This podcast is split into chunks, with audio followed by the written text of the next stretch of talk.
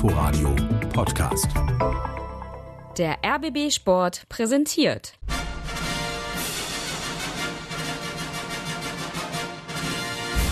Christian Beek und Axel Kruse in Hauptstadtderby, der Berliner Bundesliga-Podcast mit freundlicher Unterstützung von Inforadio vom RBB.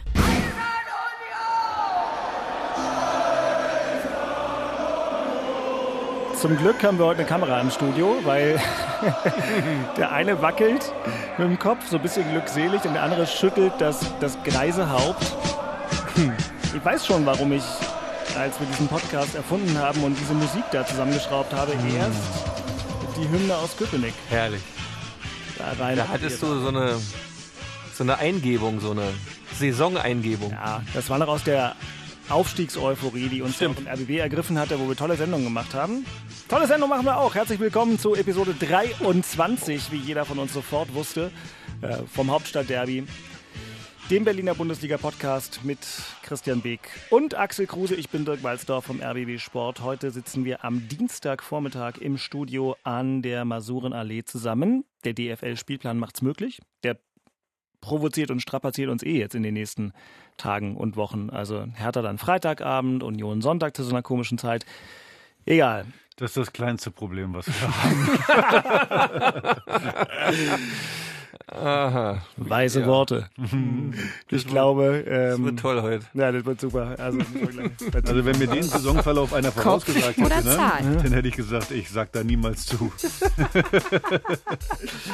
Komm, Axel, wir, wir, manchmal ist es gut, wenn man sich mit motorischen Fähigkeiten äh, und Aktionen einfach ablenkt. Guck mal, ich habe heute auch besonders viel Geld mit. Willst du, kriegst die große. hochwerfen. Habt ihr euer 18. Monatsgehalt gekriegt? Oder Ja, was? das ist so schlimm. Ich gehe. Tschüss. Wir hören uns in Episode 24.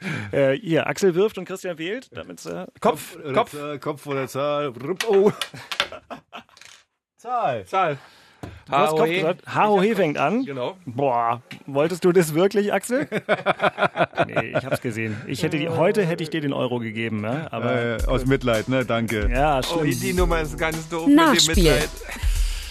aber fast schon angemessen. Ähm, wir werden es ähm, alles äh, mitbekommen. Ich habe es ja richtig gemacht. Ich war ja einfach eine Woche beim Biathlon, bei der Biathlon-WM in Antolz, wo wir tolle ARD-Fernsehsendungen gemacht haben. Und deswegen habe ich mich nicht am Samstag ins Fußballstadion verirrt. Aber Axel war da und unsere Reporter auch. Jetzt gibt es den ersten äh, Standard für die Hertha, allerdings wie fast immer in dieser Saison schlecht ausgeführt. Dieser Freistoß kam nicht beim Mitspieler an. Deswegen die Kontermöglichkeit für den ersten FC Köln. 3 gegen 2 Möglichkeit für Cordoba. Tor!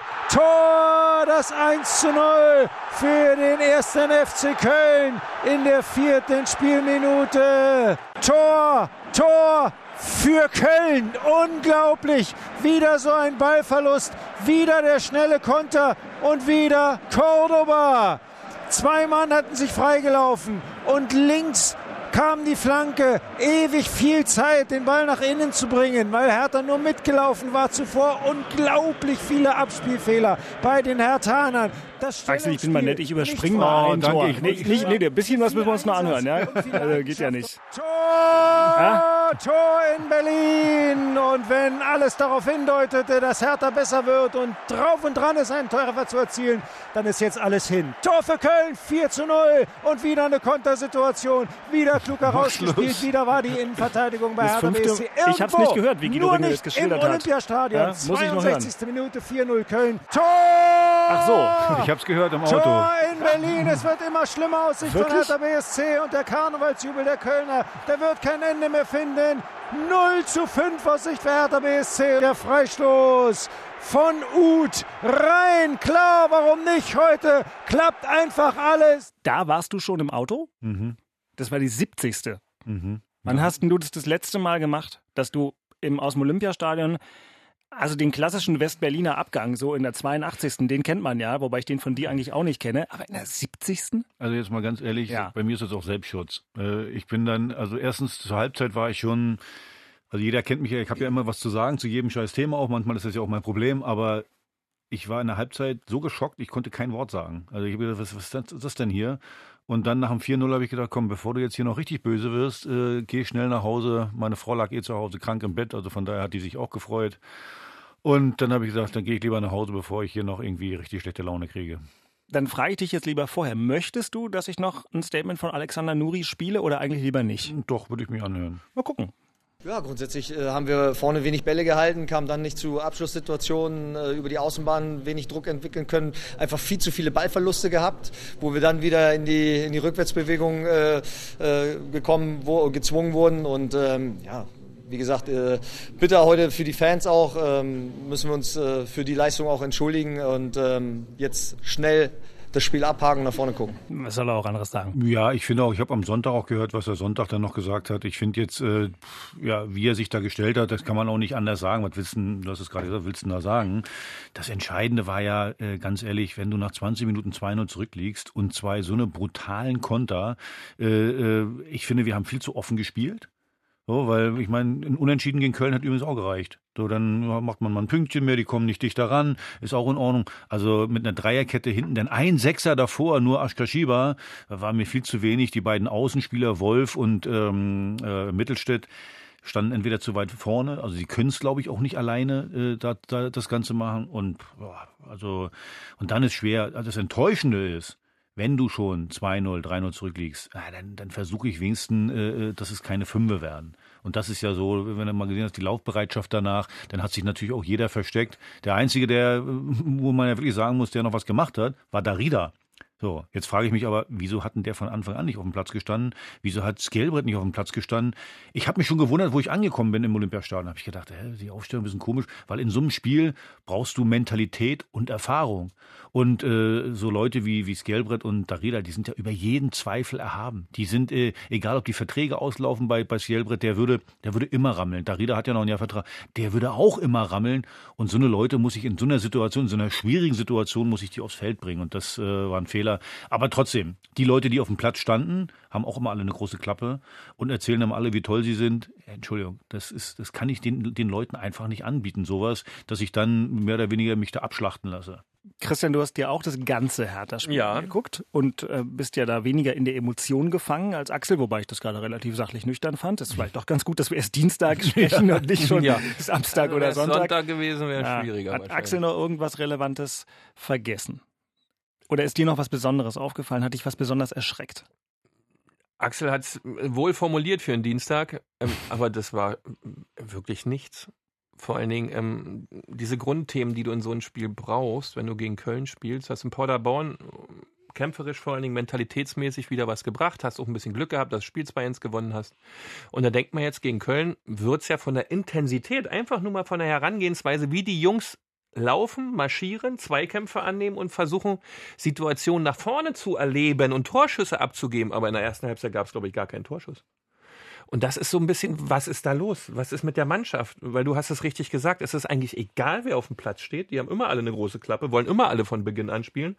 Und dann verlierst du ständig deinen Zweikampf, deinen Laufweg hältst du nicht ein, den Ball verlierst du ständig. Oder in Situationen, wo es überhaupt nicht sein muss, läuft es ein Konter. Das wissen die alle, sind ja alle jahrelang dabei. Du hast es gerade gesagt, die wollten nur Fußball spielen. Aber ganz ehrlich, Köln, das wusste ich vorher. Köln ist wie Mainz, eine unangenehme Mannschaft, sehr, sehr körperlich. So, und wenn Aber du ja, dafür, Lauf auch, ne? Ja, und wenn du dann nur versuchst, Fußball dagegen zu Nein. spielen, ohne Zweikampf, ohne, ohne richtig hinzugehen, dann muss ich mir nicht, also das hat man noch gespürt im Stadion, weil es war ja, es war spürbar, dass da eine Mannschaft wie Köln, die, wie sagen wir mal schön, die rammeln, Ja. die hauen dagegen, die, die tun weh und wir haben wieder nur versucht, so ein bisschen, ach, jetzt versuchen wir uns mal durchzuspielen. So aus. Und dann war es simpel von hinten, kamen die, die Pässe ins Mittelfeld, die, die Kölner haben so, so ein bisschen Mittelfeldpressing gespielt, sind dann richtig hingegangen, haben die Zweikämpfe da gewonnen und boing, dann ging es in die andere Richtung. Ganz ehrlich, mir tat die Dreier, du warst ja selber in Ja, die die Dreierkette tat mir sogar leid, weil die Mitte war völlig offen. Die sind dann auf die Dreierkette zugelaufen. Äh, beim ersten Tor waren es vier gegen zwei, beim zweiten Tor waren es, glaube ich, drei gegen drei. Äh, irgendwie. Das geht dann nicht, wenn du so, und dann kannst du es auch schwer verteidigen. So, also gerade, äh, also ganz kläglich versagt aus meiner Sicht hat das zentrale Mittelfeld und natürlich auch die beiden Außen mit Wolf und Mittelstädt. Also die haben für mich äh, vorne, du hast es zwar gesagt, wir hatten keinen Torschuss. Aber wie denn auch? Äh, Genau, der Wie ergibt auch, weil sich ja aus den anderen Positionen, die du gerade genannt hast, ergeben sich ja dann Tormöglichkeiten, dass da jemand mal abschließen kann. Äh, aber das passiert ja gar nicht. Es gab keine Flanke, keine vernünftige, oder mal sich durchzuspielen, dass ich aus dem Mittelfeld, du äh, kannst ja nicht nur lange Bälle schlagen, aus dem Mittelfeld einen Ball abholen, den erstmal sicher und dann die Station nach vorne, mal, mal in die Halbräume die Bälle spielen. Es war gar nichts. Ja. So, und dann, äh, ja gut, wie gesagt, nach, nach, nach, na, zur Halbzeit war es ja dann schon erledigt. Man muss ja fairerhalber sagen, kurz nach der Halbzeit hatten wir so zehn Minuten, eine Viertelstunde, da hatte Kalu eine gute Chance, dann hatte äh, äh, ähm, der äh, Grujic einen Kopfball. Der, Ja, ja. der Witz wäre ja gewesen, wenn die beiden Dinger reingehen, dann steht es mit einmal 3-2. Du, Aber es wäre nicht verdient gewesen. Aber du hast, das, was du auch wieder sagst gerade, man hat trotzdem immer noch eine Chance, ne? so ein Spiel auch noch zu drehen, selbst nach dem 0-3. Aber die Mannschaft kann es halt derzeit nicht. Ja? Ich fand auch das 0-3 bezeichnend, als Rune Jahrstein sich den Ball da fast irgendwie selbst noch reinklopft, äh, wie nie an Pfosten oder an, äh, ins, ins, gegens Bein geschossen und dann rein. Das war so ein bisschen bildlich, wie es bei Hertha gerade ist. Und, und, und da, muss, da muss jetzt sofort irgendwie ein anderer Hebel rein, dass du da wieder Ruhe reinkriegst, weil über dieses Spiel. Wir haben ja viel philosophiert über Spiele, aber über dieses Spiel brauchst du eigentlich gar nicht mehr viel sagen. War halt es war, scheiße. Es war jetzt eigentlich nicht vorherzusehen. Nee, Wenn, wenn du, du hast es ja gesagt, du hast Paderborn. Muss man ja mal sagen. du. Paderborn war kämpferisch, wirklich, äh, war auch eine Teamleistung. Ja, alles äh, gut, ja. so, alles wunder. Also dann ist das nicht vorhersehbar, so eine, so eine Nummer. Deswegen muss mir auch keiner kommen, äh, Entschuldigung, und äh, äh, erzählen irgendwie, ja, ja gut, die haben gegen den Trainer gespielt, äh, das hätten sie eine Woche vorher ja auch machen können. Das ist ja Blödsinn. Darum geht's ja nicht. Das ist totaler Blödsinn. Das macht okay ein Spieler. Das Also manchmal sind auch Sachen so nicht erklärbar. Also das einzige, die einzige Erklärung, die ich für dieses Spiel habe, dass wir einfach zu viel wollten. Anstatt erstmal zu sagen, hey, Stabilität, lass doch Köln erstmal was machen. Ja, aber dann bist du doch beim Trainer, weil der gibt ja vor, was man will und stellt auch so auf. Ja, du, naja, die ganze Situation ist natürlich total verworren. Wenn, was wir Ja. alles erlebt haben in den letzten äh, äh, acht Monaten, äh, von einem Alex Nuri, der auch drei Tage erst im Trainergeschäft dabei ist, zu erwarten, das sauber zu moderieren mit den ganzen Individualitäten, die dieser Kader auch besitzt, ja, was da alles stattgefunden hat. Jetzt mit der letzten Aktion, äh, Kalu und Esswein wieder ins Training zurückzuholen. Das sind alles Situationen für einen jungen Trainer, die kannst du nicht geregelt kriegen. Der wollte natürlich, der wollte was organisieren, der wollte nach vorne spielen, wollte auch den 47.000 Spektakel liefern, dass da was passiert. Er ist in die Hose gegangen, ne? muss man ganz klar sagen. Aber ich würde so einen jungen Mann. Das wollen wir jetzt noch, das wollen wir jetzt noch nicht besprechen. Es, Okay. gibt, es, gibt, doch noch, es gibt doch noch Rubriken. Das ist aber gut hier. In der 23. Folge habe ich es auch einmal mit Formalisten zu tun. Dann kann ich, bald braucht ihr mich nicht mehr. Ehrlich. Ja? Kann ich ausschlafen. Weniger Fußball gucken. Nein, im Ernst. Gestern Abend habe ich auch geguckt, äh, ein bisschen, wie es halt so geht, äh, via Internet. Und äh, das war ja ein einigermaßen erstaunliches und in jedem Fall kurioses Spiel unter Beteiligung des ersten FC Union Berlin bei Eintracht Frankfurt. Eintracht Frankfurt macht den ersten Fehler der Partie und Union Berlin stellt auf 1 zu 0. Was für ein Missverständnis im eigenen Strafraum zwischen den Eintracht-Verteidigern Durm und Abraham. Beide können zum Ball, beide gehen nicht hin. Lenz ist da, legt den Ball vorbei an Kevin Trapp auf den völlig freien Anderson. Der muss nur noch den Schlappen hinhalten. Slapstick Deluxe in der Eintracht-Defensive. Union nutzt das aus und führt durch Anderson jetzt nach 50 Minuten hier in Frankfurt mit 1 zu 0. Es ist ein gebrauchter Abend für Eintracht Frankfurt. Stimmungsmäßig wie auch sportlich, denn seit wenigen Sekunden steht es 2 zu 0 für Union Berlin. Und wieder war es der lange Schwede. Sebastian Andersson und wieder die Frankfurter Defensive im Prinzip hergespielt. Wieder schenken sie ein Gegentor her. Diesmal ist es vor allen Dingen Kevin Trapp, der einen Ball, der in die Mitte kommt, direkt vor die Füße von Andersson abklatscht. Und entweder der oder der Frankfurter Dicker in Co-Produktion stolpern sie dann irgendwie den Ball ins Tor. Dicker war als letztes dran, also vielleicht sogar eher ein Eigentor. Aber davor wieder Union Berlin. Klasse rumkombiniert um den Frankfurter Strafraum. Der Diagonalball in die Mitte allerdings, den muss ein Torwart von der Klasse eines Kevin Trapp definitiv anders verarbeiten. Dann ist da Paciencia, aber der rutscht aus. Dann hat Silva den Ball mit der Hacke ins Tor! Na bitte! Und hören Sie mal, von wegen Stimmungsboykott. Das klingt so, wie es eigentlich fast immer klingt. Nur, dass der untere Teil der Nordwestkurve nach wie vor gähnend leer ist. Was für eine Bude von André Silva. Der Ball war fast schon geklärt. Es schien zumindest so. Und aus einem ganz unmöglichen Winkel, fast auf Höhe der Grundlinie am linken 5-Meter-Raum, bekommt der Portugiese den Ball irgendwie und schiebt den mit der Hacke durch die Beine von Gikiewicz. Ja, komisches Spiel, auch für Reporter, weil man dann oft erst in der zweiten oder dritten Wiederholung merkte, ach nee, es war eigentlich ein Eigentor. Also ein Spiel ohne ganz normales Tor für Union Berlin. Am Ende drei Punkte, mit denen wieder mal, Christian, eigentlich trotz aller gezeigten Leistungen keiner so richtig gerechnet hat. Also, dass die da drei Punkte holen, Das planst du vorher nicht ein. Also fährst du nicht nach Eintracht Frankfurt und sagst, wir gewinnen da auf jeden Fall. Das macht ja niemand. Ähm, das wäre ja auch ähm, nicht demütig und auch ähm, sehr vermessen. Aber es war wieder ein Unionsspiel, was über 90 Minuten die Qualitäten gezeigt hat, was Union einfach kann. Äh, sie können sehr, sehr gut rammeln. Wirklich. Das machen sie in erster Linie wunderbar. Und was jetzt aber dazu kommt, ähm, auch mit dem Spieler Mali, den man in der Winterpause verpflichtet hat, der von Woche zu Woche auch fitter wird. Sie spielen auch guten Fußball mittlerweile. Immer wenn sie jetzt den Ball in den wichtigen Spielsituationen erkämpfen, versuchen sie im Kombinationsfluss nach vorne zu kommen mit Andersen als, als Spitze, der den Ball festmacht, der versucht weiterzugeben, weiterzuleiten, eine Spielfortsetzung zu finden. Das machen sie wesentlich besser als noch vor drei, vier Monaten. Demzufolge sieht es auch mittlerweile wirklich gut aus. War gegen Bayer Leverkusen schon so, war gestern auch wieder so.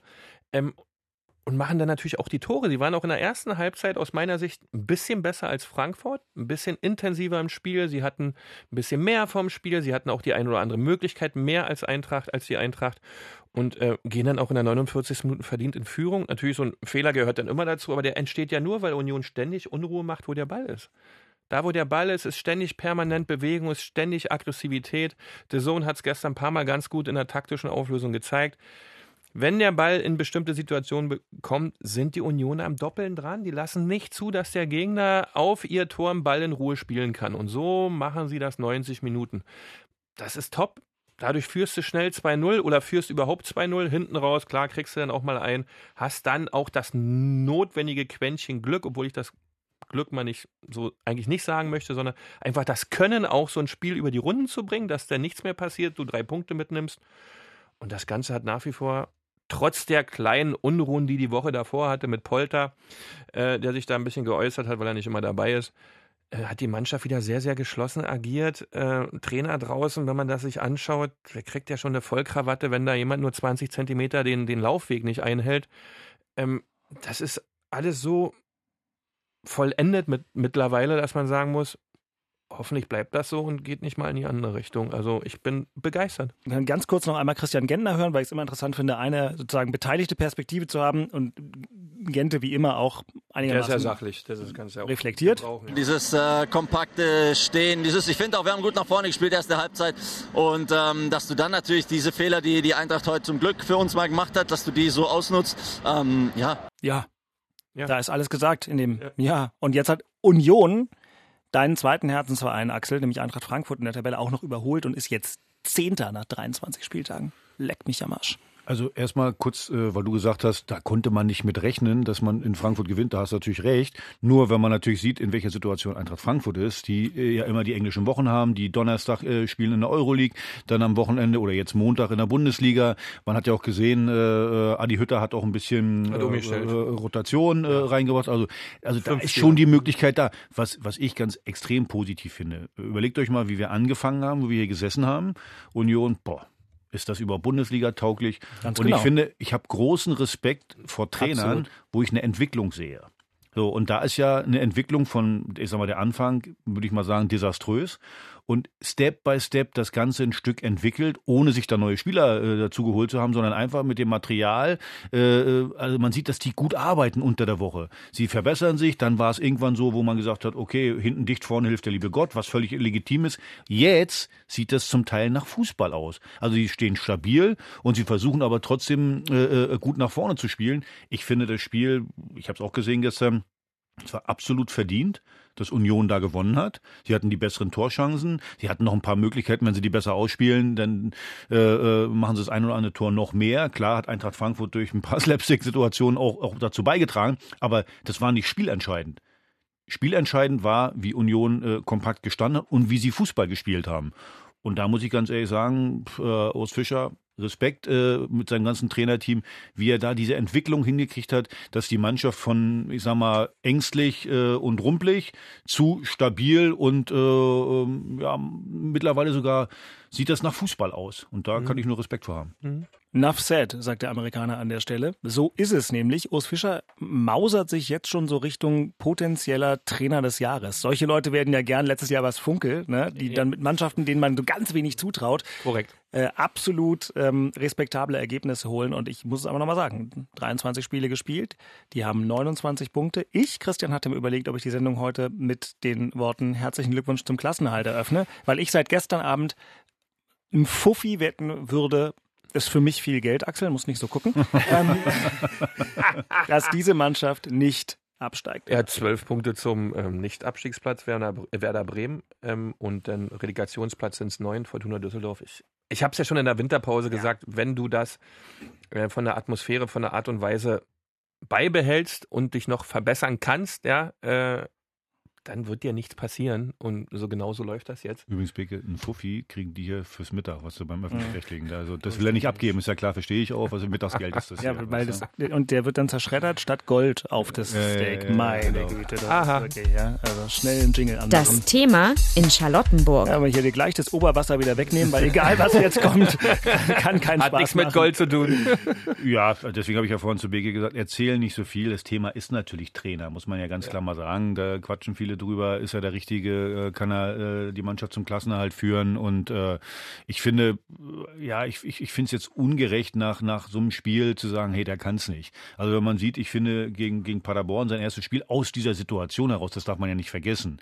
Die Situation am Dienstag äh, hat Jürgen Klinsmann in Sack gehauen und äh, dann musste er Cheftrainer sein. Dann haben die am Wochenende gespielt in Paderborn und ich finde, sie waren sehr, sehr gut eingestellt. Taktisch waren sie gut eingestellt, aber eben auch äh, äh, von der Mentalität her alles wunderbar. Jetzt kann man bei dem Spiel gegen Köln, kann man ihm vorwerfen, hm, hätte ich so und so anders gemacht. Die Frage ist, wäre es dann auch anders gelaufen? In dem Fall würde ich, wie gesagt, gerne den Fokus auf die Spieler lenken. Das ist ja, was ich vorhin gesagt habe. Also äh, Trainer hin oder her, aber als Mannschaft kann ich mich nicht so abschlachten lassen. Das kann ich einfach nicht machen. Und äh, da dann zu sagen, der Trainer ist daran schuld, ist mir zu einfach. Klar muss der jetzt in, in Düsseldorf, machen wir uns nichts vor. Wichtiges Spiel, die haben jetzt gewonnen, was, wo keiner mit gerechnet hat, äh, gegen äh, oder in Freiburg sind sechs Punkte. Wenn du da verlierst, sind es nur noch drei Punkte. Das heißt, da musst du abliefern, auch als Trainer. Er muss Lösungen finden, wen er aufs, aufs Feld stellt, wie er spielt. So, und äh, dann wird man das äh, sehen, wie, wie wir es danach bewerten. Aber jetzt grundsätzlich habe ich ein Problem, nach einer 5-0-Niederlage alles auf den Trainer abzuladen. Das ist mir einfach zu einfach. Auch als Spieler. Dann zu sagen, oh, vielleicht wir hatten keinen Plan oder das oder was, bla bla bla. Nee, da muss ich als Spieler auch auf dem Feld dann mal sagen, ey, beim 3-0, komm, lass uns mal ein bisschen zurückziehen hier. Und äh, da sind dann auch erfahrene Spieler äh, gefragt. Was übrigens zu meinem nächsten Problem äh, führt. Ich habe das, glaube ich, schon mal gesagt hier. Jürgen Klinsmann hat in der Winterpause die komplette Hierarchie zerhackt in dieser Mannschaft. Mhm. So, also äh, ich habe das ja schon mal mit den Kapitänen gesagt und äh, da rede ich jetzt nur über äh, Ibisevic, über, über Plattenhardt, über Stark, über Skelbrett, die dann entweder gar nicht spielen oder auf der Bank sitzen. Und dann rede ich aber noch über Kalu, der ein Meinungsführer ist äh, äh, innerhalb der Mannschaft, der gar keine Rolle mehr spielt. Also wenn du die Hierarchie so zerhackst, musst du dich am Ende nicht wundern, dass in schwierigen Situationen keiner auf dem Feld die Verantwortung übernimmt. Da bist du, äh, du sagst es aber, das ist das Thema des Trainers, weil diese Komplexität dieser Fußballmannschaft, ja, ähm, ist halt so groß. Und das ist für, einen, für einen Alex Nuri, der, kann das ja noch gar nicht können, weil der so viele Erfahrungsmuster in solchen Situationen noch gar nicht besitzt. Ja, und jetzt, jetzt ist die Vereinsführung natürlich gefragt, äh, selbst wenn es gegen Düsseldorf funktioniert, also oder anders, Düsseldorf ist jetzt schon so ein wichtiges Spiel. Wenn du das verlieren solltest. Aber, aber was machst du jetzt? Was machst du genau, als, du musst, als, als, Das als, ist das Thema. Du, du warst Co-Trainer, du warst Co-Trainer. Äh, äh, der Jürgen Klinsmann hatte dich geholt. Genau. Und was machst du jetzt? Wie, wie, wie, wie verhältst du dich? Weil er, Alex weiß doch, dass er nicht auf Ewigkeiten in Berlin Trainer bleiben wird. Und er war ja froh, dass der Jürgen ihn zurück aufs Geschäft, ins Geschäft geholt hat, weil davor war halt wenig. Äh, jetzt alle Entscheidungen, die der Jürgen hier getroffen hat, zu demontieren, beziehungsweise die Entscheidung zurückzunehmen, was anderes zu machen, würde ja auch bedeuten, dass er eigentlich gar nicht beim Jürgen nah dran war. Es ist, ein, es ist nicht leicht für einen Alex das Nuri. Ist doch, aber für Alex Nuri ist das doch im Moment eigentlich völlig egal, was mit Jürgen Klinsmann war. Der spielt doch, der kriegt im Moment und ist leider jetzt schon dabei, sie zu verlieren, sozusagen eine dritte Chance in dem Business. Ne? Der war Trainer von Werder, ist da reingerutscht, hat es in, in einer vergleichbaren Situation sehr gut gemacht, aber konnte das dann nicht unterfüttern mit dauerhafter Leistung. Dann war er ein bisschen weg. Da in, erinnert sich ein Club wie Ingolstadt daran, ah, der Nuri, jung, dynamisch, gute Ansprache. Da hat er dann einfach nur, um es mit Andi Brehme zu sagen, Scheiße am Fuß, da hat ja nichts gepasst. Jetzt kommt er hier wieder rein, dann rutscht er in diese Situation, der muss sich doch komplett davon freimachen, was mal irgendwie mit Jürgen Klinsmann war, weil natürlich Alex Nuri weiß, wenn er diese Nummer komplett vor die Wand fährt, naja, dann kann er hoffen, dass er irgendwo nochmal eine Ja, U19 aber, aber kriegt. der, der Aspekt, den, den Mhm. Weg gesagt, ist ja gar nicht so, so falsch. Habe ich noch Mhm. gar nicht drüber nachgedacht. Klar, der, der Jürgen hat ihn geholt. So, jetzt hofft er wahrscheinlich, äh, äh, dass wenn, wenn, wenn Jürgen nochmal einen Job kriegt, dass er ihn wiederholt. Nur, der müsste er mal drüber nachdenken, ob nach dem Abgang der überhaupt nochmal einen Job kriegt. Aber ist es nicht viel realistischer, wenn Nuri jetzt zum Beispiel fünf Spiele gewonnen hätte und Michael Preetz vielleicht trotzdem sagt, ja, alles klar, wunderbar, vielen Dank, aber wir wollen hier eigentlich was anderes. Eigentlich schon, ich will ja. gleich noch Nico Kovac ansprechen. Dann wäre aber Alex Nuri wieder auf der Landkarte für alle Manager gewesen. Bin ich, alle Aussagen richtig, Ja. aber das ist ein junger Mann. Ja, naja. Ja, der kommt drauf an, äh, hat er genau diese Gespräche, äh, was sein Innenleben betrifft? Weil das ist ja auch nur ein Mensch. Das musst du klären. Und wenn das geklärt ist für ihn im Kopf, dann hat er auch die entsprechende Ansprache. Wenn er selbst innerlich zerrissen ist, was der sein wird, das geht doch gar nicht anders. Der ist nicht 100% dabei, weil der tausend Informationen und tausend Einflüsse hat, weil der kann die auch nicht alle abschütteln, weil er ist viel zu jung dafür. Die, die das können, Nagelsmann. Ja, Er ist der- 32. der, der hat Teflon, ja, dem ist alles egal, der kann das. Oder äh, Tedesco konnte das auch eine Zeit lang. Schalke hat er dann auch richtig Sänge gekriegt. Wagner ist ein junger Trainer in Schalke, äh, der muss jetzt auch nachweisen, wenn es mal nicht so gut läuft, geht das überhaupt? Das ist kein leichter Job in den jungen Jahren. Kohfeldt, brauchen wir nicht weiter reden. Und daher, die Situation ist sehr, sehr komplex als Vereinsführung. Da denn die richtige Entscheidung zu finden, das ist so schwierig, so schwer. Deswegen ist so ein Spiel, und da hast du wieder völlig recht, Spiel abwarten, Entscheidung fällen Ja, ja. zu dem Spiel hingehen und sagen, das ist unser verantwortlicher Mann, der hat das zu entscheiden. Ihr habt zu marschieren, weil ihr habt die verdammte Pflicht und Schuldigkeit zu marschieren. Dafür seid ihr hier, dafür kriegt ihr Geld. Aber der Trainer entscheidet, wer hier was zu machen hat. Und dann wirst du wieder neu sehen, weil anders kannst du gar nicht machen. Weil, genau, das ist nämlich zu simpel jetzt zu sagen, der Trainer äh, hat Schuld an dieser Nein. Niederlage. Das ist einfach viel zu einfach. Weil nochmal, eine Woche vorher rammeln die wie die Bekloppten und Ja. da hat er ja vieles richtig gemacht. Und da kann ich jetzt nicht sagen, oh, okay, jetzt ist, ist der Trainer schuld. Äh, äh, jetzt, und wenn man sich die einzelnen Situationen, wie gesagt, nochmal anschaut, Tor 1, Maxi Mittelstädt, tut mir leid, das ist so amateurhaft, äh, äh, äh, da den Rückraum nicht zu decken, äh, nach drei Minuten eine Situation zu kreieren bei vier gegen zwei Verteidiger. Tut mir leid, das, das, das ist amateurhaft. Das, Das hat nichts mit dem Trainer zu tun, weil Das wollte ich normal sagen, das ist 100 einfach- Situationen 99 mal richtig löst, außer an der einen. Und das sind alles Sachen, Genau, und beim Äh, zweiten Tor genau das Gleiche. Und dann, dann nimmt so ein Spiel auch seinen Lauf. So, und deswegen weil die Hierarchie wieder nicht stimmt. Ja, ja, ja. weil sich keiner wehren kann. Du hast ja viele kleine Mosaiksteinchen, die nicht stimmig sind und äh, deswegen kannst du nicht sagen, ey, der Trainer ist nur schuld, sondern du musst alle ins Boot holen, mit allen das thematisieren und wirklich für Sonntag oder Freitag ist das? Freitagabend. So eine Fokussierung an den Tag legen, weil sich mit dem Trainingslager oder irgendwelchen Aktionen, dass die Wachheit da ist, dass da Galligkeit auf dem Platz ist. Du hast ja jetzt in, in, in, in Düsseldorf äh, ist ja eine Riesendrucksituation. Die sind ja nicht bescheuert. Die Denk sehen, dran, wir kommen gleich noch auf ja, das ja, aber die sehen das Spiel. ja. die die sehen das ja. Und deswegen musst Alle du, Chancen haben die. Jetzt musst du als Trainer. Ja, Hertha aber auch. Ja, ja, deswegen sage ich, du musst aber als Trainer die Leute aufstellen, die sich nicht in die. Hose kacken. So, können. sondern die, die, die wirklich Und so jetzt- Darida müssen auf jeden Fall aufs Feld. Ich glaube auch Plattenhardt muss aufs Feld, weil der ist offensiv vielleicht nicht so gefährlich, aber dafür steht der hinten stabil. Nationalspieler hat Situation, Drucksituationen erlebt. Das darf man ja nicht vergessen. Und so, du sagst das gerade. Und wie war es? Also ich habe viel gegen Abstiegskampf gespielt, weil ich jetzt nicht der, der Europa League Teilnehmer war. Äh, wenn Ede so eine Situation hatte, ja, dann hat er sich seine Jungs zusammengeholt, die vier, fünf Leute mit Greg Berhalter zusammen äh, und Lazio Miriu, dann gesagt, was wir denn jetzt oder ein Piplitzer? Da wurde dieses klipp und klar sich hingesagt, ey, es müssen die spielen, die am meisten Gas geben können und für die Truppe da sind. Das war erstmal die Entscheidung von allen. Da ging es gar nicht um Qualität, sondern einfach nur, wir müssen dieses Spiel gewinnen, wir müssen die Grundtugenden erstmal können. Die Taktik muss sicher stehen, ganz sicher, dass wir die Null halten und nach vorne machen wir schon was. Das war, deswegen war es ja so ein Pech übrigens, dass der, der Pekarek, dass der ausgefallen Ja. ist. Weil der, wir Das haben uns alle gewundert, gegen, gegen Paderborn hat der gespielt. Aber so eine Leute, die, du weißt nämlich bei solchen Leuten genau, was, Was du du kriegst, kriegst. genau. Das ist ganz, ganz wichtig. Als Trainer musst du wissen, was kriege ich und nicht, was hat der vielleicht mal geleistet. Also ich bin ein Riesenfan von Arne Meyer. So, aber der ist ja nicht wirklich in Form. Und ich kann als Trainer dann nicht drüber nachdenken, was könnte der eigentlich leisten, sondern ich muss im Training gucken, was leistet der im Moment gerade. Und danach muss ich aufstellen. Richtig. Deswegen, wenn Pekka wieder fit ist, der aufs Feld, äh, Darida, das Gelbrett aufs Feld. Dann- erfahrene mit Ibisevic, Kalu, die auch zum richtigen Zeitpunkt auch mal im Gegner beeindrucken können und mal richtig hingehen können. Ja, ja. Die mal Bescheid sagen können.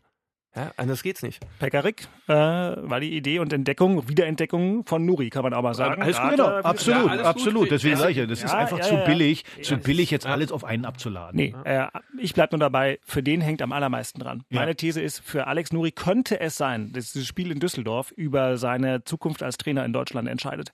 Weil wenn der, wenn der wenn danach fun- Hertha weggekehrt ist, dann hat das. der als Cheftrainer hier auf absehbare Zeit überhaupt keine Chance mehr. Und dann sind wir wieder dabei, der ist übrigens sehr jung. Da muss man was anderes machen. Also der Ja, über den Fußball was finden. Verbandstrainer versuchen sie ja, immer. Solche, daher, nein, ja. solche Leute äh, gibt's ja auch andere, aber das täte mir halt total leid. Ja. Eine Sache, Alex, äh, Alex ich schon, Axel, Axel, Alex, wie auch immer. Nico ist das Thema, ganz kurz. Hast du Nico Kovac mitgekriegt? Hat sich geäußert zum ersten Mal länger bei Servus TV, dem, dem Red Bull Heimsender, läuft jetzt über alle Agenturen und als hätte er dir letzte Woche zugehört, sagt sinngemäß natürlich, ähm, klar, wenn jetzt äh, England oder Italien was Großes kommt, aber ansonsten, er möchte nicht mehr Nationaltrainer sein, das hat er gemacht, ihm liegt die tägliche Arbeit und ich bin auf jeden Fall bereit, dorthin zu gehen, wo ich mich geschätzt fühle. Das ist letztendlich entscheidend. Glückwunsch, Axel, da geht was. Ich glaube auch, dass, äh, äh, dass Nico zumindest drüber, nachdenkt, äh, äh, das zu machen, weil mal ganz ehrlich, äh, mit dem finanziellen Background im Moment äh, äh, bei Hertha, ich meine, die, die Verpflichtungen sagen ja unisono alle, es wären gute Verpflichtungen, die Hertha im Winter gemacht hat. Im Sommer hat man ja auch ein paar Möglichkeiten, weil ein paar Verträge laufen aus, ein paar Planstellen sind frei. Also von daher kannst du hier was aufbauen und eins ist ja mal klar. Die Fanszene, die Mitglieder, jeder liebt Nico, weil Nico einfach ein Berliner Junge ist, weil das ist mein Punkt. Nico ist einfach gerade. Nico ist ein gerader Junge einfach, der äh, äh, äh, korrekt ist, der nicht abgehoben ist, der keine Welle schiebt und so. Und das wissen alle hier. Und er, er weiß, dass er hier geschätzt wird. Und ich würde mir echt wünschen, äh, dass das äh, funktioniert. Problem ist ja am Ende, ähm, musst du jetzt nochmal einen Trainer wechseln? Äh, äh, so, dann äh, musst du Nico fragen, hey Nico, springst du kurzfristig ein? Und sonst musst du halt einen anderen Trainer holen. Und Ja. dann, ist der, das- dann ist die Sommerstelle wahrscheinlich zu, wenn du mit dem drin bleibst. Und das ist natürlich ein, äh, ein Problem. Aber ich würde an Michael Preetz stelle, wenn du nochmal den Trainer wechseln musst, jetzt in der, in der, in der Phase, würde ich Nico auf jeden Fall nochmal fragen. Und ich würde Nico auch raten, es zu machen, weil ich finde, mit der Mannschaft kannst du eigentlich normalerweise nicht absteigen. Und Nico hat es übrigens bei Eintracht Frankfurt bewiesen, wie das sein Weg war. Da ist er ja auch gekommen, wo die äh, im Abstiegskampf waren. Ich kann mich noch erinnern, äh, äh, wie sie das letzte Spiel verloren haben in Bremen in der 87. Minute äh, und dadurch mussten sie in eine Relegation. Wie Nico da gestanden hat, der hat gestanden wie ein Mann. Ist danach zu den, ich beobachte ja sowas. Dann ist er zu den Spielern hingegangen, hat nicht angefangen zu flennen oder irgendwie sowas, sondern er war ein Anführer. Das hat man genau gesehen. Und ich glaube, das alles, was ich gerade gesagt habe, das, das äh, äh, lieben die Leute hier, das lieben die Leute beim Verein. Und äh, ich, wie gesagt, nochmal, ich würde es mir total wünschen, dass das funktioniert. Das Thema in Köpenick. Da atmet er einmal scharf an und dann kommt's. Also wir hatten zwei Themen. Ähm, Das eine war das Verkehrskonzept zum Stadionausbau. Das machen wir jetzt hier aber nicht zum Thema, weil ich habe es auch nicht verstanden. Okay. Das war mir zu kompliziert. Da gibt es wohl was Schönes im Mai, ja, wie man sich ähm, die Situation vorstellt, wenn dann 15.000 Zuschauer mehr zum Spiel kommen. Äh, bin auch schon sehr gespannt, was da entwickelt wird. Äh, Fußwege. ich ich kann es mir nicht vorstellen, dass es Fahrrad. funktioniert. Es muss funktionieren, ja, weil das Stadion muss ausgebaut werden, weil äh, ansonsten immer weniger nicht hingehen können. Aber das war nicht das Thema. Das Thema war, Sebastian Polter war der erste Spieler beim ersten FC Union Berlin, der sich geäußert hat äh, auf seine, auf eine Art und Weise, ähm, die nicht abgesprochen war mit dem Verein, ähm, wo er sich über seine fehlenden Zeiten, fehlen, äh, fehlenden Spielzeiten, fehlenden Respekt, fehlenden Umgang mit seiner Person zu den Dingen, die er für den Verein geleistet hat, äh, geäußert hat in der Zeitung, in der Berliner Morgenpost. Ich habe mir das auch durchgelesen. Was ich beachtlich fand, dass wirklich danach alle alles kommentiert haben. Also ähm, dieses Thema hat Union wirklich drei, vier Tage beschäftigt, wie es jemand sagt, wie jemand sein inneres Leben in die Öffentlichkeit schieben kann, ohne vorher zu fragen. Ähm, hat er gemacht. Ich persönlich finde sowas normal. Das ist nun mal so in der heutigen Zeit. Äh, was ganz beachtlich war, war Urs Fischer auf der Pressekonferenz dann nach drei Tagen. Mhm. Der hat das akzeptiert, weil er der Meinung ist, klar, Jungs sind unzufrieden. Ich verstehe das, wenn die nicht spielen, wenn die nicht im Kader sind, wenn die auf der Bank sitzen, dass sie sich auch mal äußern. Ähm, die Art und Weise hat ihm nicht geschmeckt.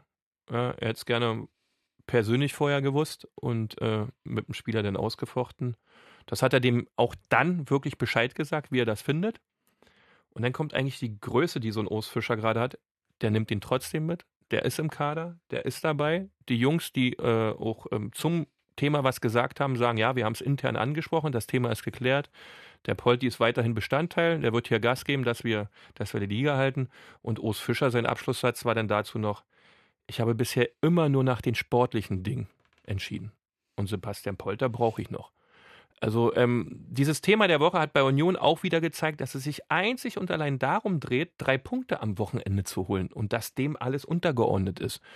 Und äh, die Moderation mit so einer wirklich außergewöhnlichen Situation für Union Berlin war aus meiner Sicht perfekt, war richtig gut, hat wieder gezeigt, dass dort Strukturen, Abläufe, Herangehensweisen stimmen und man gespannt sein darf, ähm, wann der nächste Spieler sich mal meldet.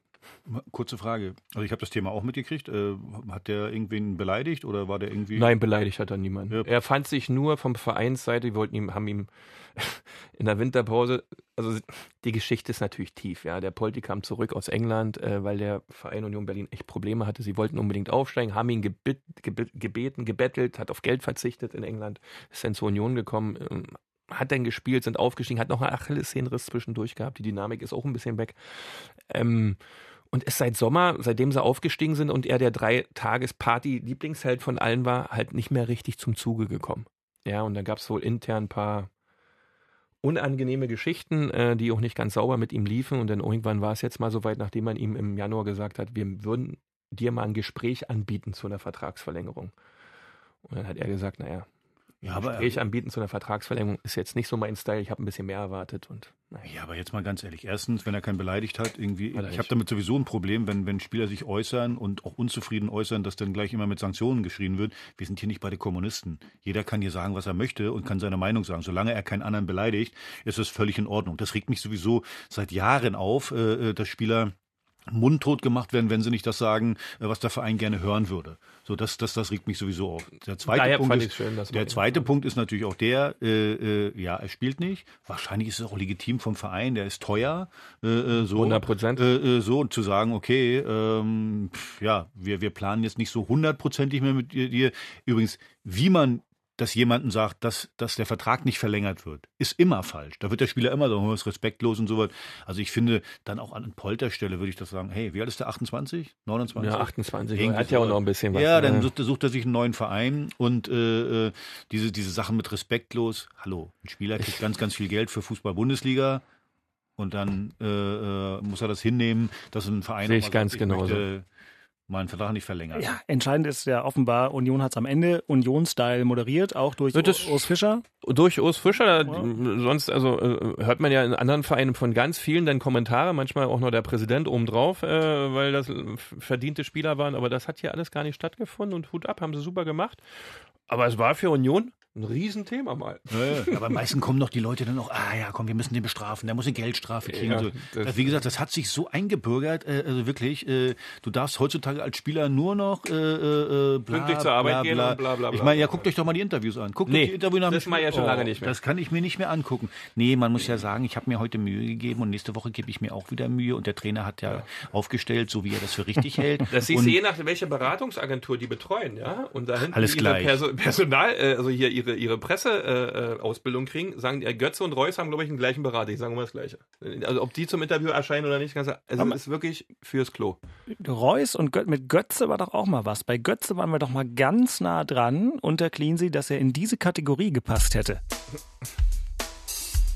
Herr Tana der Woche. Ne? War knapp. War knapp. Äh, ja, ganz knapp. Ähm, Herr Tana der Woche. Also ein Spieler, ein Trainer, alles, haben alles nicht verdient. Ich habe heute einen, der ist am Montag, also gestern, 57 Jahre alt geworden. Dirk Greiser. Ja, mein, hey, mein, alter, mein Lieblingsanwalt. Mein, hey. alter, mein alter Kapitän äh, von äh, 88, glaube ich, bis 91 war er Kapitän. Übrigens der Kapitän des Mauerspiels, so wie ja. sie immer nennen. Ach, cool. Hertha, Hertha gegen Union. Hab das Bild Dirk noch vor mir. Leo Seyer und Dirk Greiser Korrekt, gehen stimmt. bei, glaube ich, wirklich Arschkälte von minus 10 Grad ins ja. Olympiastadion rein. Stimmung sensationell. Also da war Dirk Reiser der Kapitän. Mhm. Wie gesagt, wird 57 Jahre oder wurde 57 Jahre alt. hat schon auch ein Vorbild eigentlich für viele junge Spieler, hat Ja. während seiner Fußballkarriere auch schon äh, studiert, ist jetzt mittlerweile Anwalt. Äh, Top. Lieber Dirk, alles Gute, bleib gesund, bist ein großartiger Typ und äh, mein Herr Taner der Woche, Dirk Reiser. Da muss ich eine Geschichte zu erzählen. Aber ihr sagt mir die ganze Zeit, ihr habt keine Zeit heute. Doch, ja? die muss ich Ja, kurz bitte. loswerden, die Und ist echt los. spannend. Ich bin ja, damals äh, freigestellt worden, ja, beim ersten FC Union Berlin und musste ja dann, um, um meine Ansprüche geltend zu machen, ähm, auf Wiederein, äh, Wiedereinstellung klagen, Weiterbeschäftigung klagen und habe mir dann Dirk Kreis als Anwalt genommen. Ähm, muss ich ganz ehrlich sagen, heute eine reine Provokation. Und unterm Strich hat's geklappt, ne? ja, natürlich, klappt ja immer. Kam, kam, man- kam man mit Hertha-Trikot zu, zu Gesprächen? Also Oskar, Oskar, Oskar rief dann irgendwann mal, da war ich im Urlaub in Österreich, rief mich dann irgendwann an, du, ähm, können wir uns irgendwie außergerichtlich mit, einem- mit einem Kreiser, äh, kann man das nicht irgendwie, ich sag, Oskar ruft doch irgendwann Dirk an und klärt das, wir kriegen das schon hin. Ja, ich ruf den mal an. Das Das ist schon. war Das reine Provokation. Du wärst auch ein guter Trainer geworden. Taktische Finessen wirklich bis zum. Ja, ja, stimmt. ich glaube, Naja, ich bin dann ein bisschen ja- zu emotional manchmal. Ach Gott, manche sagen so und manche sagen äh, anders. Unioner der Woche. Ja, Urs Fischer hatte Geburtstag letzte Woche. Demzufolge Unioner der Woche. Wenn der Cheftrainer Geburtstag hat, da gibt es keine zwei Meinungen. Was macht denn da die Mannschaft, wenn der Cheftrainer Geburtstag Ich hat? hoffe, eine, eine Torte backen Du oder für ein bisschen Ede Geier früher Torte gebacken? Jetzt Ede. Ich aber gleich. klar. Ede, der alte, Arschkriecher, Arschkriecher, Ede. Ede, der alte Schotte, ja, hat im Energieeck ja ein Frühstück ausgegeben, was der Verein bezahlt hat. Das, das war nämlich Ede. Und Was- Beke kam mit Blumenstrauß. Lieber Trainer, ganz toll. Und das hast du gut.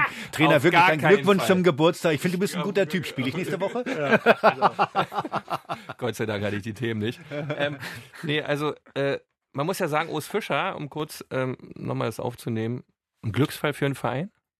Ja, dass so ein Mann äh, ausgesucht wurde, gefunden wurde und der passt wie die Faust aufs Auge und ich hoffe, dass er noch ganz, ganz, ganz lange Trainer bleibt, schön gesund bleibt und die Erfolge weiterhin so reinfliegen am Wochenende.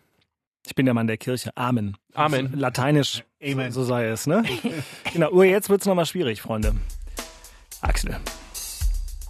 Vorspiel. Du hattest ja schon angesetzt. Am Freitagabend um 20.30 Uhr darf also Hertha BSC ausgerechnet in Düsseldorf, Menschen wie du und ich haben da noch sehr intensive Erinnerungen an eine Relegationssituation von mehreren Jahren, wo du, glaube ich, warst du auch mit in Düsseldorf? Klar, ne? Was nicht? Ich war mit, ich war im Innenraum, aber lass uns darüber in Folge 76 reden. ähm, Über dieses Spiel, glaub mir, werde Ja. ich nie reden, Ja. weil dann holt, dann kommt alles wieder hoch und Ja, ich, wirklich, nach, nach diesem Spiel hatte ich drei Monate zu tun, um überhaupt wieder mich dem Fußball zu nähern. Dann nähern wir uns jetzt lieber ganz, ganz konkret äh, der Aufgabe von Hertha am Freitagabend, die maximal schwierig ist. Ist meine laienhafte Einschätzung. Nee, da hast du vollkommen recht, weil zum einen ist äh, Düsseldorf, äh, muss man ja sagen, unser gemeinsamer Freund äh, Uwe Rösler macht das richtig gut da. Also der hat da noch ein bisschen neuen Spirit reingebracht, spielt ein bisschen offensiver auch das Ganze. So haben jetzt in Freiburg gewonnen, also von daher sind die auch so, äh, äh, sagen wir, haben, haben zumindest Selbstvertrauen. Bei diesem Spiel geht es wirklich nur um eins. Äh, äh, erstmal defensive Stabilität. Ich würde auf eine Viererkette umstellen. Wie, ich habe meine Leute gerade genannt, Pekarek, äh, Darida, Skelbrett aufs Feld und dann versuchen, so wie man es vielleicht gegen, gegen Gelsenkirchen gemacht hat oder, oder auch gegen andere Mannschaften, defensiv stehen, an der Mittellinie warten und dann über Kontersituationen zum Erfolg kommen. Wenn man, dann, man hat jetzt gesehen, zum Beispiel beim Spiel äh, gegen Köln, der reinkam zur Halbzeit, Luke Bacchio, der scheint äh, äh, sagen wir, mal, langsam anzukommen, hat da ein paar super Aktionen gehabt, eine gewisse Schnelligkeit, der hat in Düsseldorf gespielt, der will natürlich unbedingt zeigen, hey, ich bin immer noch ein guter und den würde ich spielen lassen über Außen, Kontersituation in der Mitte, Kunja und äh, Piontek und dann, äh, wie gesagt, da geht's wirklich nur ums Ergebnis. Auf gar keinen Fall verlieren. Befreiungsschlag wäre natürlich, äh, äh, da ein Dreier zu landen, aber so weit will ich jetzt gar nicht gehen. Erstmal geht's darum, nicht zu verlieren und das heißt, zu Null zu spielen. Ja, also 100% sehe ich ganz genauso. Anders darfst du an das Spiel nicht rangehen. Du wirst da, ist Uwe Rösler Trainer. Der hat schon gezeigt, wie motivierend er wirken kann. Äh, da ist einiges zu erwarten für Hertha. Daher wirklich ganz, ganz stabil, ganz, ganz aggressiv und dann vorne die schnellsten spielen lassen. Das würde ich ja machen. Ich würde hinten so, so dicht Beton anrühren, dass nichts passieren kann und vorne die mit der größten Geschwindigkeit und höchsten fußballerischen Qualität marschieren lassen und dann halt so einen richtigen Pokalfight hinlegen, weißt du? Dass du äh, eigentlich, so wie in äh, Paderborn. dass du sagst, ey, wir fighten hier jeden Meter, krempeln wir um und wollen die drei Punkte irgendwie holen, aber auf gar keinen Fall verlieren. Und dann wird es auch funktionieren. Und bei Union, Heimspiel, Sonntag 13.30 was für eine bescheuerte Zeit. Ähm, Und so die ist halt- langweiligsten Gegner der Liga aus meiner Sicht. VfL Wolfsburg. Ich kann das nicht. Das ist nicht meins. Wirklich nicht. VfL Wolfsburg sind immer. Oh. Ich habe ja nichts gegen VW, ich habe auch nichts gegen meinen Freund Jörg Schmatke und ich habe auch nichts gegen die Leute. Aber VfL Wolfsburg ist so eine Fußballmannschaft für die Bundesliga. Ja, dann einfach hingehen, ein bisschen feiern und am Ende irgendwie nochmal ein paar Punkte im Ja. Die schaffen es eigentlich, durchschaffen es die Wolfsburger eigentlich, das Kartenkontingent abzurufen? Gute Frage. Ist der Gästeblock voll bei Wolfsburg? Da brauche ich, muss ich Schmatti mal fragen, da ist bestimmt was frei, kannst du gucken gehen, hundertprozentig. Oder da sind wirklich Wolfsburger, die sagen, wir setzen uns in ICE und gucken uns mal richtig geilen Fußball an. Ich habe mal übrigens geguckt, da habe ich, hab ich gemacht, damals noch bei Liga Total als, als, als Feldreporter gearbeitet, war das Spiel Hoffenheim gegen Wolfsburg. Ist ja schon mal vom per se ganz geiles Spiel. Und dann habe ich, gedacht, war ich so Langeweile und dann bin ich in den Block gegangen von, äh, von Wolfsburg und habe gezählt. Waren genau 111. Waren 111 Leute. Schnapszahl. Ja, 111 waren die. Die waren auch alle voll, die 111. Aber das ist so, das, aber gut. Das Spiel muss es auch geben und gibt es, ja. Ähm, Wolfsburg ist eine Mannschaft, die sind gerade Siebter, wenn ich das richtig in Erinnerung habe. Die sind siebter mit 34 Punkten und damit genau fünf Punkte vor dem ersten FC Union, was bedeutet, wenn Union gegen die gewönne, wenn die auf zwei Punkte an Wolfsburg ran und an Hoffenheim. Nur mal so am Rande. Verrückt. Ja, wirklich verrückt. Äh, allerdings Wolfsburg spielt eine gute Saison diesmal, sind sehr gut reingekommen in die Saison, haben viele, viele Punkte gesammelt. Zwischendurch mal eine Periode, wo es nicht so funktionierte. Jetzt haben sie sich wieder gefangen. Äh, Ich finde insgesamt eine gute Mannschaft mit guten Spielern drin. Ja. Ich muss gerade Schwierig ich, zu ich lach, bespielen. ich, ich lache immer, ich lache, ich lache immer über den Trainer. Der sieht Glasner. ja, meine Frau hat gesagt, ist da eine Frau Trainer? hat meine Frau gesagt, weil er sieht so fraulich aus, finde ich. Ach so. Glasner. Ja, hat meine Frau, ist da eine Frau Trainer? Der Glasner. Dann müsste ich mal gucken, ob ich am Sonntag ins Stadion gehen kann. Ich habe den noch nie aus der Nähe gesehen. Aber der scheint ja eigentlich ein guter Trainer zu sein. Ja, ja. Ja, Also ist, er mit, äh, ist er mit Sicherheit, weil er hat diesen, diesen bunten Haufen auch irgendwie zusammen Mhm. stabilisiert. Die spielen eine äh, solide Saison, haben da unten keine Sorgen, was sie in den vergangenen Serien immer hatten. Naja, man muss ja mal eins sagen, also die haben letzte Ja, Saison haben Bruno- Bruno, Bruno, hat letzte, Stimmt. der hat die übernommen Bruno. ziemlich weit unten, Ja. hat die dann äh, äh, oben rangeführt. Recht, Also da stimmt. muss man sagen, also Absolut. ich finde, da, da hat Bruno Er hat's schon- übernommen. Ja, Ja. einen super Job gemacht und äh, ich finde, dieses Jahr sind die so so mittelmäßig, also stark angefangen und so. Hm, Ja, na, wie ich danach- ja. Ja. Aber ein schwieriges Spiel, wie ich finde. Also, weil du hast Chancen, das Spiel zu gewinnen, ohne Frage. Hältst du deine Form, machst du das, was du immer machst, hast du sehr, sehr gute Chancen, drei Punkte zu sichern. Äh, trotzdem ist Bundesliga, äh, Wolfsburg ist auch nicht Fallobst, was da anreißt, sondern muss so hoch konzentriert sein. Äh, wird natürlich von der ganzen Stimmung zum Spiel ist es natürlich schon ein bisschen anders, weil es halt Wolfsburg, ja, ist halt so, ist halt anders als Dortmund, Gladbach oder Bremen, wo so, Ja. so, so Emotionalitäten mit verbunden sind. Und darum wird es gehen, dass Urs Fischer die Köpfe erreicht, dass die Jungs um 13.30 Uhr am Sonntag so marschieren, als wenn es wieder um nichts anderes geht. Übrigens, ganz ehrlich, dann kannst du wirklich gratulieren. Ja. Weil ich glaube nämlich, 32, 32. Punkte reichen wirklich zum Klassenhalt. Also äh, äh, das sind so, ist eine, dieses Jahr werden es keine Ja. 40 sein, sondern 40 waren es Ja, auch 40 nie. waren's ja- Äh, so, aber dieses Jahr werden 32 Punkte zum Klassenhalt reichen und ich glaube, dann kannst du gratulieren, lieber Dirk, äh, nächste Woche, wenn Union da gewinnt. Dann, äh, ich habe mir neulich einen relativ guten Füller schenken lassen, kann ich ja schon mal das Büttenpapier rausholen und dann an äh, Dirk Zingler oder sonst wen drei, Ja. vier Kannst Teilen du, könntest du. formulieren. Ne? Das äh, war doch schon mal ein Vorschlag. Ein guter Rat aus Charlottenburg. Egal wie sie spielen, Axel, du darfst immer noch Ratschläge erteilen. Das ist das Privileg des du musst dir doch Hauptstadtderbys. irgendwas einfallen lassen. Weil- dazu. was willst du denn jetzt sagen? Ja, überhaupt, überhaupt. Das doch so Dass du überhaupt noch sprechen dass darfst. ich überhaupt Ratschläge verteilen darf, das ist ja so. sensationell. Oh. Aber ich habe wirklich keine zu verteilen, weil ich habe es gerade gesagt, ich kann nur den Hut ziehen über, über die Entwicklung äh, von Union und ganz ehrlich, die brauchen meinen Ratschlag nicht. Auf der anderen Seite könnte sich das anders darstellen. Ein guter Rat aus Köpenick. Wir hatten es, es ist ja auch mal so, ähm, was dann rauskommt, weil es ja auch um sportliche Ratschläge, Tipps, Hinweise, Erfahrungsmuster, die man hat, so weiter, haben wir vorhin schon gesagt. Wirklich von Spiel zu Spiel jetzt als Vereinsführung darauf achten, dass du die Ergebnisse holst. Äh, und haben wir letzte Woche auch schon kurz angesprochen, das Thema neuer Trainer oder Trainer grundsätzlich genau danach zu bewerten. Wie läuft es am Wochenende? Welche Punkte habe ich, um die Liga zu halten, um das Minimalziel zu erreichen? Wenn es erreicht ist, intensive Suche, intensive Analyse, was passt jetzt als Trainer am besten zu meinem Verein und ich gehe da mit dem Axel echt konform. Nico Kovac wäre für die Stadt ein Highlight, das wäre für das nächste, nächste Derby ein Highlight, das wäre einfach cool. Ich habe noch drei Handynummern von ihm, aber alle scheinen falsch zu sein. Deswegen kann ich ihn leider nicht anrufen, aber vielleicht hört er uns. Vielleicht auch. kommt er dann wirklich mal hierher zum Podcast. Ich glaube, der würde das machen. Nico Kovac. 100%. Ich habe hab euch doch die machen. Geschichte von Manne Sangel erzählt. Ja. der. Wie der einfach äh, am, am, am Samstagmorgen äh, beim, bei Manne Sangel angerufen hat und hat äh, gesagt, tut mir leid, dass ich zu spät anrufe, aber da war noch Trainer bei Bayern. So, ja, aber ich musste mit der Mannschaft noch kurz sprechen und hat dann äh, 30 Jahre, ging ja dann zu Ja. Ende, das ähm, Hertha Echo. Hertha Echo von Mannesangel. Großartig, also.